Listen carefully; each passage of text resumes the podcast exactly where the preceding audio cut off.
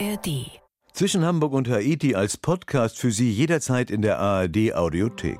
NDR Info. Zwischen Hamburg und Haiti.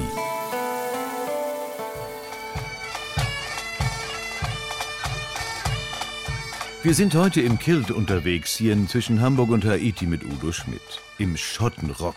Wir sind auf den Orkney-Inseln, den schottischen Orkney-Inseln, dort, wo Atlantik und Nordsee wild aufeinandertreffen.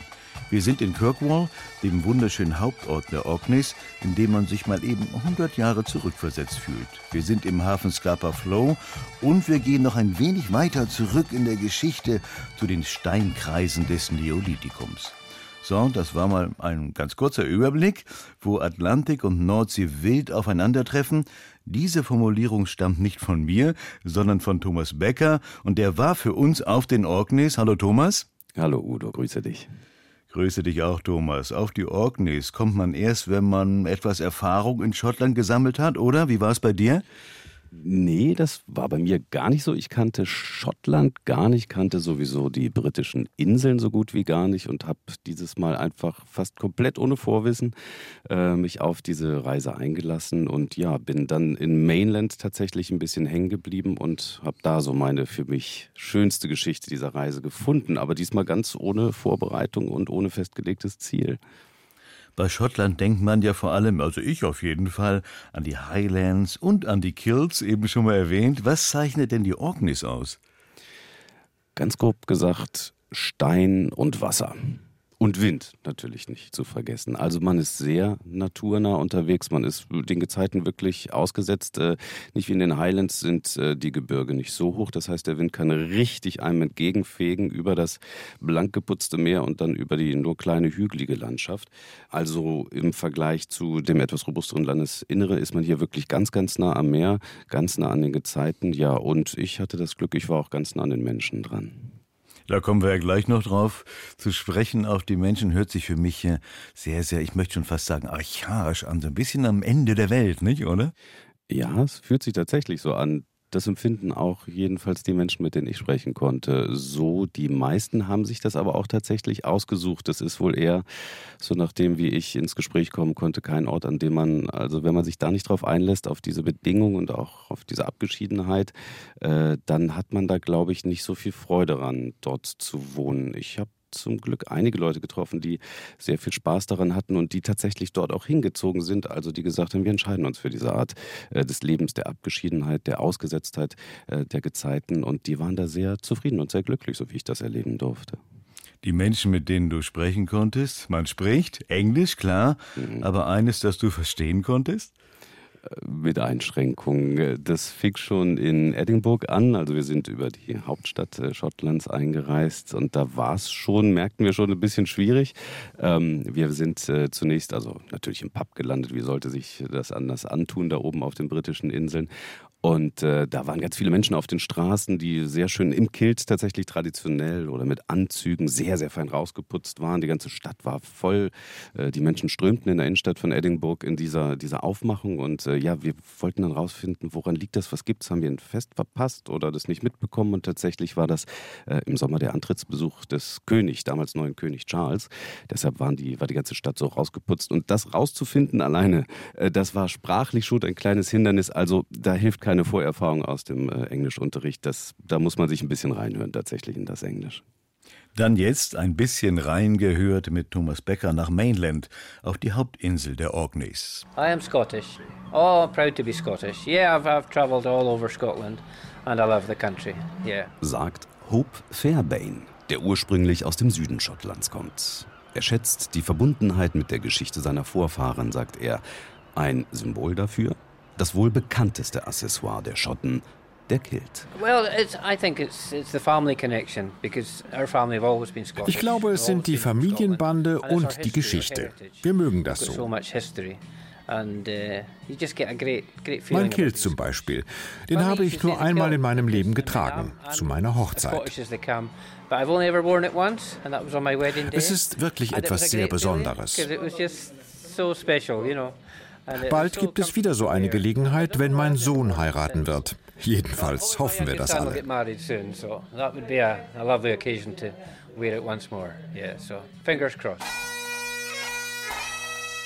Im Kilt, dem farbenfrohen, dennoch vornehmen Männerrock, fällt symbolisch zusammen, was der Rest der Welt mit Schottland verbindet. Naturnahe Männer in eleganten Röcken. Dazu ein dunkelblaues Meer und sattgrüne, aber raue Landschaften. Kirkwall, eine kleine Stadt im Süden der Inselgruppe Orkneys, kommt diesem Bild von Schottland recht nahe. So der 59 Jahre alte Hope. Wir sind eigentlich die Highlands und die Islands, also das Hochland und das Inselflachland zusammengefasst. Die Orkneys sind unter anderem bekannt für ihren Fudge, eine oft sehr bunte, etwas zähe Süßigkeit und Shortbread, das sind Butterkekse. Und natürlich für den Whisky. Ich persönlich bin allerdings kein Whisky-Trinker, was überraschen mag für einen Schotten. Mainland, die Hauptinseln der Orkneys, liegt nördlich des schottischen Festlandes. Leicht gekräuselt liegen die tiefblauen Wasser zwischen den sanften grünen Hügelketten. Doch der harmonische Eindruck täuscht. Schon die Zufahrt ist nautisch ein anspruchsvolles Gebiet, in dem Atlantik und Nordsee wild aufeinandertreffen. Wir fuhren damals durch, äh, in den Monaten Juli, August, Anfang September durch den Pentland First. Warum? weil es der, der kürzeste Weg von Europa nach Kanada war. Und es war normalerweise zu dieser, in dieser Jahreszeit war es einigermaßen vernünftiges Wetter. Der Pentland Firth vor den Orkney-Inseln wird seit Jahrhunderten von Seefahrern genutzt. Auch von Rolf Benz. Der 83-Jährige hat viele Jahre auf Handelsschiffen die Region befahren. Und man versucht immer, wenn man am Südende des Pentland Firth steht, also von, vom Osten kommen, dass man in dieser Straße einläuft, wenn da äh, die äh, Niedrigwasser ist im Pentland First, das sieht man auf See natürlich nicht, und man mit dem Strom durch den Pentland First durchgeht, weil man dann vernünftig schnell durchkommt. Trotz der Gefahren. Die Orkneys bieten weltweit einmalige Voraussetzungen. Schon vor mehr als 1000 Jahren ankerten die Wikinger mit ihren Langschiffen in Scapa Flow, dem Hafen von Mainland. Die geschützten Gewässer haben im Laufe der Jahrhunderte eine wichtige Rolle gespielt für Reisen, Handel und Konflikte. Der Kapitän hatte damals nicht eingerechnet, dass im Pentland First ein unheimlich großer Gezeitenstrom steht, der von der Nordsee rausgeht. Und der ändert sich alle zwölf Stunden. Das Scapa Flow, sagt man, ist eines der größten geschützten Ankerplätze der Welt. Die Engländer hatten das im Ersten Krieg und Zweiten Weltkrieg als äh, Marinestützpunkt benutzt, weil sie innerhalb von Scarborough Flow die, fast die gesamte Flotte ankern konnten und die da geschützt war. Mainland ist zerklüftet und hat viele Fjorde. 40 Kilometer lang und maximal 26 Kilometer breit. An der schmalsten Stelle wirkte das Eiland auf den Landkarten, als wäre es zwischen Daumen und Zeigefinger eingedrückt worden. An dieser Stelle liegt Kirkwall. Nord- und Südküste sind hier lediglich zweieinhalb Kilometer voneinander entfernt. Stein und Meer sind die bestimmenden Elemente des Archipels von immerhin 62 Inseln, von denen allerdings lediglich 16 bewohnt sind. Ich arbeite als Französischlehrer auf den Inseln im Norden, Stronsey und Sandy. Ich muss jeden Tag mit dem Flugzeug zur Schule fliegen. Das dauert rund 15 Minuten. Erzählt mir Antoine. Der 58-jährige Franzose lebt seit 30 Jahren mit Frau und einer Tochter in Kirkwall. If you're a farmer, that's it, you've got auf den Inseln im Norden möchte ich auf keinen Fall leben. Für Farmer ist es ideal. Sehr fruchtbares Land, perfekt für Rinder und Schafe. Aber wenn du einen Job suchst, es gibt dort ein einziges Geschäft. Das ist wahnsinnig teuer und kaum medizinische Versorgung. Nicht einmal einen Notarzt gibt es da. Nach einem kurzen Gespräch über den Gartenzaun hatte mich Antoine zu einer kleinen Spritztour eingeladen. Er will mir persönlich seine Wahlheimat vorstellen. Gerne nehme ich an.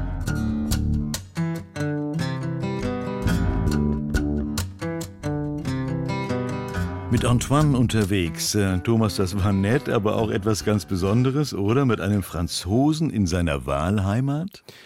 Ja, konnte ich nicht mitrechnen, habe ich nicht mitgerechnet. Ähm, und deshalb war es umso schöner, so einer freundlichen Person zu begegnen, den ich tatsächlich über ein Gespräch über den Gartenzaun kennengelernt habe. Ich bin spazieren gegangen, wie gesagt, diesmal ohne richtige Ziele festzulegen, sondern ich wollte mich einfach mal auf, auf dieses mir vollkommen unbekannte Land einlassen und habe mir deshalb keine Termine gesetzt oder ähnliches, was mich unter Druck gesetzt hätte, äh, sondern hatte auch dann äh, die Möglichkeit, auf die Kleinigkeiten, äh, tatsächlich auf die Blümchen am Wegesrande mal zu achten. Und ja, da merkte ich dieses Gespräch von diesem sehr freundlichen, offenen Mann, der hat seinem Kumpel gerade zwei Hummer vorbeigebracht mit seinem kleinen Fischerboot, hatte er mir dann erzählt. Äh, die hat er gefangen und als Dankeschön seinem Kumpel vorbeigebracht. Und so bin ich über den Gartenzaun ins Gespräch gekommen und er hat mich gleich eingeladen. Das war toll. Und das ist eine von den Personen, die gesagt haben, ich lebe hier, weil ich das will und auch schon seit über 20 Jahren, weil mir einfach diese Gegend und die Menschen und die Offenheit so zusagen. Und das konnte ich gut nachvollziehen. Der freundliche Mann am Gartenzaun, Thomas, wie ist es denn ansonsten mit den Insulanern? Sind die den Reisenden gegenüber aufgeschlossen oder ist da eher ein, ein Zaun drumherum? Da ist ein Zaun, aber wenn man sich traut und äh, über den Zaun hinüber spricht, dann kommt sofort eine sehr freundliche, eine offene, manchmal sogar eine herzliche Rückmeldung. Generell hatte ich das Gefühl, dass auf den britischen Inseln äh, die Menschen sehr kommunikativ, sehr offen, sehr interessiert auch sind. Und am Tresen im Pub kommt man mit sowieso mit jedem ins Gespräch. Das habe ich überall so erlebt und speziell dort aber nochmal. Vielleicht ja, weil es so eine kleine, abgeschiedene Insel ist. Ähm, ja, wie gesagt, die Leute haben Hilfe angeboten, wie zum Beispiel eine Fahrt über die Insel, einfach so ganz spontan. Und das hat sich durch äh, meinen ganzen Aufenthalt durchgezogen. Also wir haben nur positive und nur schöne Erlebnisse mit den Menschen machen dürfen dort oben. Warst du denn einer der ja eher wenigen Reisenden? Gibt es viel Tourismus auf den Inseln? Es gibt, glaube ich, verhältnismäßig äh, zu den anderen Landesteilen, weil es auch relativ weit oben liegt und äh, auch im Verhältnis zu der Hauptstadt Edinburgh äh, wenig äh, Tourismus, allerdings sehr geballt. Der Kreuzfahrttourismus, der ist dort sehr ausgeprägt. Das heißt aber dann ja alles, das, was negativ mit dieser Art des Reisens zusammentrifft, trifft auch hier zusammen. Dann sind zum Beispiel mal an einem Tag drei Kreuzfahrtschiffe gleichzeitig im Hafen von Mainland und äh, damit äh, ja, verdoppelt sich die Einwohnerzahl. Die haben ungefähr 17.000, 18.000 Einwohner nur. Und wenn so drei Schiffe mit 6.000 bis 8.000 Menschen an Bord dort einfallen, dann kann man sich vorstellen, die Infrastruktur ist komplett überlastet. Ähm, ja, so viel Pubs kann es gar nicht geben auf so einer kleinen Insel, dass das alles aufgefangen werden könnte. Äh, nichtsdestotrotz bleiben die Leute freundlich, hilfsbereit und ja, weiterhin sehr, sehr offen. Erstaunlich für mich bei so einem, wie ich fand, doch ja Tourismusstress, den man dann auch miterlebt. Ja, und es gibt ja auch immer wieder die Klage, dass wenn die Kreuzfahrttouristen kommen, sie gar nicht viel Geld ausgeben, weil sie auf dem Schiff hier alles haben, also es nicht mal ökonomisch etwas bringt. Ja, Thomas, die Orkneys sind ja auch, wir gehen jetzt ein bisschen zurück, durch den Zweiten Weltkrieg bekannt, zumindest äh, bei Kennern der Militärgeschichte. Was war da los? Also ich habe von dieser Geschichte zum ersten Mal gehört, äh, vor vielen Jahren schon von einem äh, alten Kapitän, der dort zur See gefahren ist. Den habe ich auch für diese Reportage dann nochmal kontaktiert, denn er hat mir das zum ersten Mal erzählt. Ähm, Im Zweiten Weltkrieg haben die Orkneys, äh, also die Geschichte der Orkneys, die Militärgeschichte ist schon länger, aber im Zweiten Weltkrieg ist sie für Deutschland besonders äh, interessant geworden, nachdem es im ersten auch schon mal so eine kleine Beziehung gab mit der deutschen Flotte. Im zweiten ist nämlich jemand mit Namen Prien mit seinem Unterseeboot dort eingedrungen in diesen Hafen. Riesiger Naturhafen, die ganze britische Flotte kann da ankern, geschützt vor Gezeiten und wie man bis dahin tatsächlich dachte, auch geschützt vor feindlichen Angriffen. Ähm, ja, in einem regelrechten Husarenritt ist dieser Mann dann mit seinem U-Boot äh, hat sich durchtauchen lassen durch diese ganz kleinen Meerengen über Schiffswracks hinüber, die dort zur Abwehr aufgestellt waren und hat dann tatsächlich auch äh, erfolgreich ein Schiff attackiert und torpediert mit über 800 Toten, also eine sehr tragische Geschichte. Äh, aber die ist, dafür ist eigentlich seit dem Zweiten Weltkrieg die Orkneys und dieser Hafen von Mainland bekannt. So, kleiner Exkurs in die Militärgeschichte des Zweiten Weltkriegs war das jetzt. Thomas, sind wir unterwegs mit Antoine. Antoine deutet über seine Schulter auf die linke Seite des Autos auf das blaue Meer. Ein blendend weißer Strandstreifen schwächt es zu einem Türkis ab und verleiht Karibik-Flair. bei 12 Grad Wassertemperatur.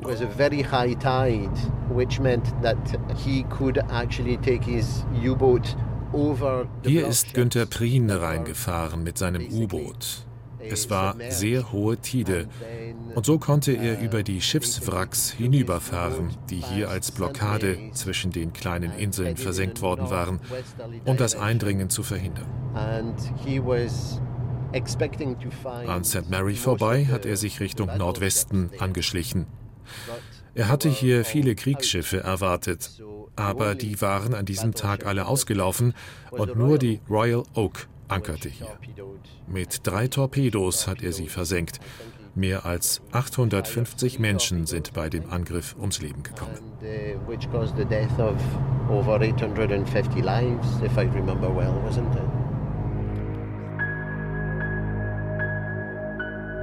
Als Reaktion auf das Eindringen in den als vollkommen sicher geltenden Hafen lässt Premierminister Churchill vier Barrieren aufschütten. Sie schließen die Fahrrinne zwischen den Inselchen im Osten, jeweils nur wenige hundert Meter breit. Die Churchill Barriers haben das Gesicht der Inseln verändert und die Menschen, die ihre Abgeschiedenheit vorher lediglich per Boot verlassen konnten, näher zusammengebracht. Italienische Kriegsgefangene haben die Barriers bis September 1944 errichtet. Sie mussten Steine klopfen, riesige Drahtkörbe mit Geröll befüllen, sie zu Meer schaffen, um sie darin zu versenken. Doch offenbar war der Umgang mit den rund 1300 Gefangenen im Allgemeinen respektvoll. Antoine fährt über die erste der Barriers und hält auf einem kleinen Parkplatz vor einem weiß getünchten Eingangsportal mit bescheidenen Ornamenten und Kreuz auf dem Dachfirst. Die perfekte Illusion einer Kirche. Sogar mit einem kleinen Glockenturm. Doch an das schlichte, aber durchaus kunstvolle Eingangsportal schließt sich ein klobiges, halbrundes Gebäude an. Die italienische Kapelle wurde mit einfachsten Mitteln im Krieg errichtet. Sie haben im Prinzip zwei Militärschuppen hintereinander montiert. Alles im Innern ist liebevoll zusammengebastelt. Die Kerzenhalter vor dem kleinen Altar sind aus alten Blechdosen geschnitten. Alles ist aus dem Beton gegossen, aus dem auch die Barrieren gemacht sind. Sie waren sehr geschickt, die italienischen Arbeiter.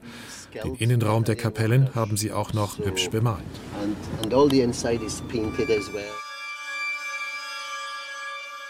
Viele Monate arbeiteten die Kriegsgefangenen an der Italian Chapel. Sie verkleideten das blanke Wellblech der Schuppen, verzierten die Wände mit Bildern von Heiligen.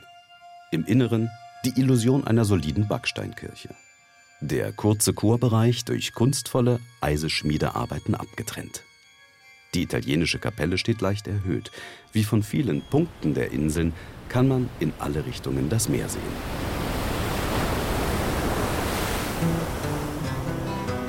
Zum Abschluss der spontanen privaten Tour zeigt mir der französische Schotte noch sein Herzensprojekt. Vor einigen Jahren hat er mit Gleichgesinnten die kleine Steinkirche St. Niklas im Süden der Insel gekauft. Sonnenstrahlen huschen über das gedrungene Gebäude hinweg. Der Lichtfleck, in dem alles kurz erstrahlt, zieht über Dutzende Grabsteine und weiter über die grünen Hügel im Hintergrund. Was er trifft, er strahlt in gleißendem Licht. Selbst das Dach von St. Niklas ist mit Schindeln aus Stein gedeckt, um den wütenden Gezeiten auf den Inseln zu trotzen. Moos ist hier die einzige Vegetation, die sie zulassen. Antoine tritt ans Fenster der Kirche und deutet auf einen kleinen Hügel rund einen Kilometer entfernt. Da drüben erkennt man noch eine alte Broch. Das ist wie ein geschlossenes Minidorf, das Versorgungseinrichtungen wie einen Brunnen enthielt. Thora, die Mutter von St. Magnus, lebte dort. Und hier soll es gewesen sein, wenn man der Saga Glauben schenken will, dass der Cousin von St. Magnus mit seinem abgeschlagenen Kopf vorbeikam, um der Mutter des Getöteten zu demonstrieren, dass er ihn besiegt hatte. Eine sehr grausame Geschichte, aber wer versteht schon, was zu Wikingerzeiten so üblich war.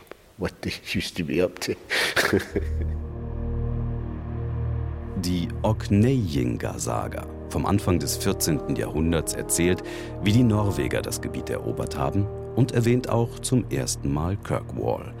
Noch weit vor der Zeit der Wikinger gibt es Überreste aus der Zeit des Neolithikums, als die Menschen, auch hier, ganz weit im Norden Europas, sesshaft wurden. Die Orkneys und die Wikinger, Thomas, ist die Insel, sind die Inseln äh, etwas für Hobbyhistoriker? Mit Einschränkungen. Also wenn man sich für die Prähistorie interessiert, fürs Neolithikum, also das ist so die Zeit, in der die Menschen sesshaft wurden, dann gibt es dort einiges zu sehen, ganz definitiv. Äh, Stonehenge ist vielleicht ein Begriff aus dem Süden der britischen Inseln und ähnlich, aber noch größer ist dort. Auch sind dort Überreste gefunden worden, ein Steinkreis bis zu sieben Meter hoch. Ähm, man ist sich bis heute nicht ganz sicher, wie die Menschen damals ohne wirklich adäquates Werkzeug das aufgestellt haben wunderschön gelegen, kurze Busfahrt dorthin von Mainland, ähm, unter Touristen relativ beliebt. Deshalb muss man gucken, dass man eine Zeit da passt, wo es nicht ganz zu voll ist. Äh, ansonsten trifft man sich dort nur mit diesen Steinkreisen, mit diesen großen Quadern und mit Schafen, so der klassische Begriff äh, von Schottland. Also äh, grüne, wahnsinnig grüne Wiesen, dann dieser Steinkreis, der daraus hervorragt und alles voller Schafe. Äh, und wenn man dafür Interesse hat, dann bietet das sicherlich was. Ja, für die neuere Geschichte, die so wirklich relevant geworden ist für einen größeren Bereich, vielleicht auch für Europa, gibt es Verbindungen mit Norwegen, auf die gehe ich noch kurz im Beitrag drauf ein. Äh, ansonsten ist es eher was für Leute, die so für alte Geschichte sich interessieren. Du hast ja vorhin schon mal erzählt, dass du dich nicht groß eingelesen hast, nicht als Schottland-Kenner unterwegs warst. Kannst du empfehlen, als buchstäblich weißes Blatt Papier auf Entdeckungstour zu gehen? Ich würde das tatsächlich mal empfehlen und ich glaube, die Inseln bieten sich dafür gut an. Ähm, also man hat so viele Gelegenheiten, wenn man die Zeit mitbringt, ein bisschen Gelassenheit, ein bisschen Offenheit, das Land tatsächlich anders kennenzulernen als mit Zielen, die man dann besucht und so abhaken will. Ich habe mich darauf mal eingelassen und fand diese Art, also diese Art zu reisen für dieses Land sehr, sehr entgegenkommt, weil die Leute auch relativ gelassen sind. Und ähm, also wenn man das mal ausprobieren möchte, äh, dann würde ich tatsächlich ja, die Orkneys, vielleicht auch Schottland generell dafür empfehlen. Mit nur ein wenig Vorkenntnissen widmen wir uns jetzt mit Thomas Becker den Steinkreisen aus dem Neolithikum. Rund 15 Kilometer östlich von Kirkwall. Auch hier viel Grün, kniehohe Mauern aus Natursteinen schlängeln sich bis zum Horizont und hegen unzählige Schafe ein. Der Wind rauscht permanent in den Ohren. Die Luft flirrt vom Gezwitscher des Common Redpoll, des Birkenzeisis und des Tweety, des Berghänflings, als sich die Bustüren zu einer kleinen Landstraße öffnen. Eine Viertelstunde braucht es mit dem gut ausgebauten Bussystem der Insel, um zu einem Kulturerbe von Weltrang zu gelangen. Sogar zwischen den hoch aufragenden vier flachen Steinen der Standing Stones of Stennis, die hier einen Kreis bilden, halten Schafe den Rasen kurz. Der Wind bläst kräftig. Um, and it tells us the importance of wie wichtig diese Monumente für die damaligen Menschen waren. Eine enorme Aufgabe, diese Steine hier aufzustellen. Vor rund 5000 Jahren. Eine wahrliche Leistung der Menschen von damals. Ihre genaue Funktion ist unklar. Vermutlich dienten die Steine bei Zeremonien, um Kontakt zu Verstorbenen aufzunehmen. Neben weiteren Ausgrabungsstätten ragen die vier scharfkantig geschnittenen Monolithen des Weltkulturerbes mit beachtlicher Größe in den schottischen Himmel. Viele Besucher blicken auf der Rückfahrt im Bus besorgt unter ihre Schuhe, ob sich nicht ein natürliches Mitbringsel der Schafe dort festgesetzt hat. Sowieso. Heute ist offizieller Mäh- und Düngetag auf Mainland. Bis in jeden Winkel der Stadt hinein liegt alles unter einer ursprünglichen ländlichen Duftglocke. Vor allem die Viehwirtschaft bestimmt Mainland mit seinen rund 18.000 Einwohnern. Kühe gibt es hier viermal so viel wie Menschen und die Schafe sind kaum zu zählen.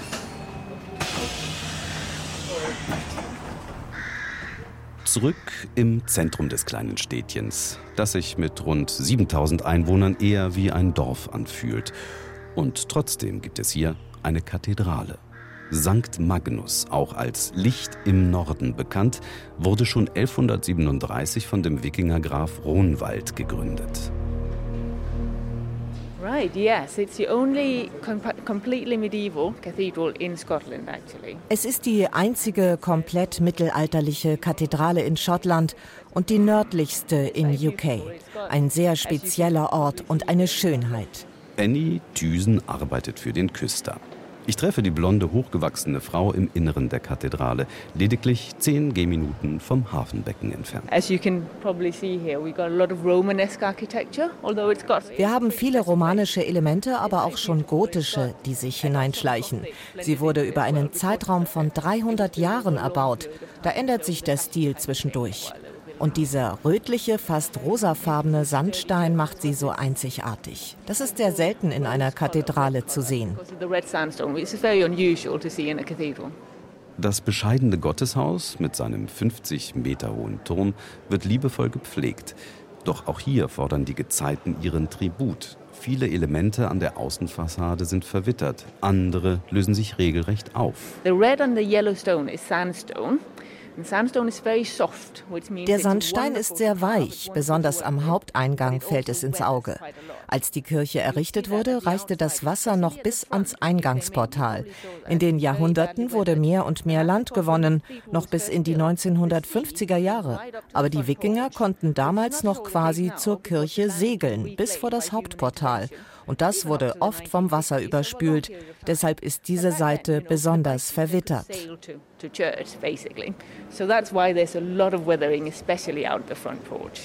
Wie die Inselgruppe selbst ist auch die Kathedrale stark von norwegischem Einfluss geprägt. We were an earldom, Orkney was an earldom under Norway from somewhere in the 900s die Orkneys waren schon seit dem 9. Jahrhundert eine Grafschaft, die zu Norwegen gehörte, bis die Inseln 1468 an Schottland gingen. Viele Piraten aus Skandinavien hatten die Orkney-Inseln als ihren Rückzugsort genutzt. Und das verärgerte den König von Norwegen natürlich. Deshalb hat er hier eine Siedlung gegründet. Wir sind Norwegen immer noch sehr verbunden. Hier in der Kathedrale haben wir die norwegische Flagge und wir nutzen die norwegische Bibel. Den Nationalfeiertag begehen wir hier auch jedes Jahr.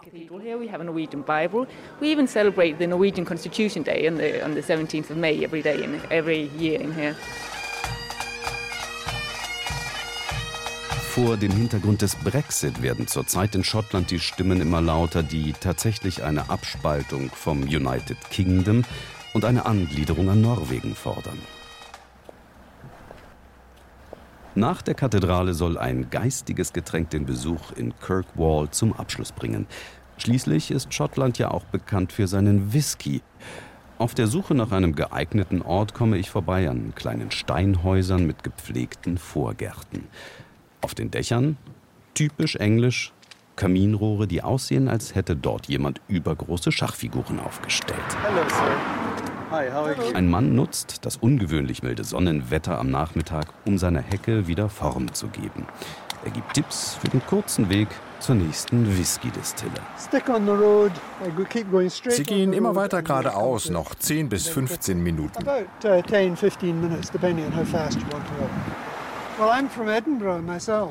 uh, ich komme ursprünglich aus Edinburgh, aber wir leben nun schon seit fast 45 Jahren hier und sind sehr zufrieden.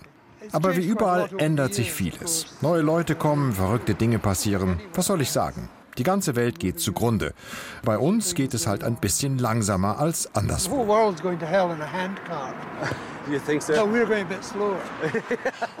Auch er ist zugezogen auf die Inseln und scheint das Leben zu genießen. Hier auf Mainland, der Hauptinsel der Orkneys, wo Atlantik und Nordsee wild aufeinandertreffen.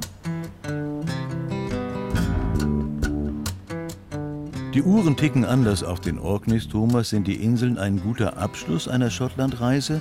Wo sollte man vorher gewesen sein? Oder, so wie du es ja gemacht hast, empfiehlst du ausschließlich nach Mainland zu reisen? Ich glaube, von uns aus betrachtet, also aus der deutschen Perspektive, würde sich lohnen, Edinburgh noch mitzunehmen. Äh, viele reisen ja dorthin, weil die Flugverbindung dorthin geht.